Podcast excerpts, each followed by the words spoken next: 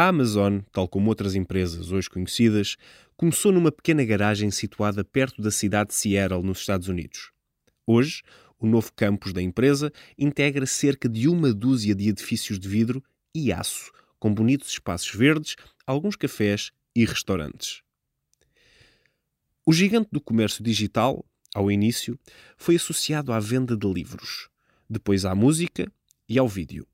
Agora tem mais de 20 milhões de produtos em estoque, desde as simples sapatilhas, o telemóvel ou o frigorífico. Quase tudo se pode comprar e enviar através da Amazon.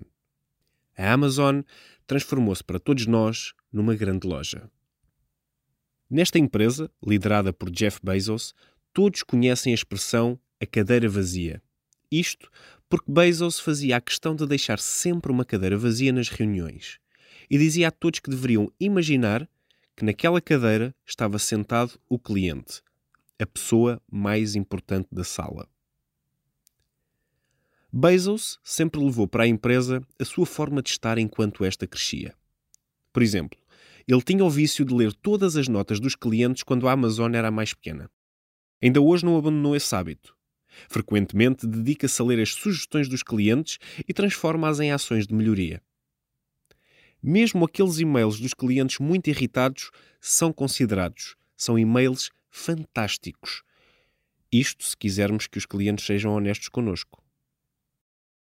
Como ele mesmo afirma, sentimos-nos bem a plantar sementes e esperar algum tempo para que se transformem em árvores. Não nos concentramos somente na perspectiva do próximo trimestre, mas aquilo que será bom para os clientes. De alguma forma, aquela cadeira vazia representa o líder final da Amazon.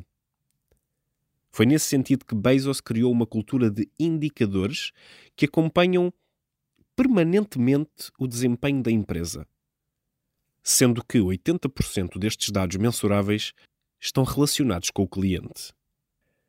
Hoje, a cadeira vazia é substituída por colaboradores especialmente treinados para desempenharem o papel de clientes são apelidados de impulsionadores da experiência do cliente.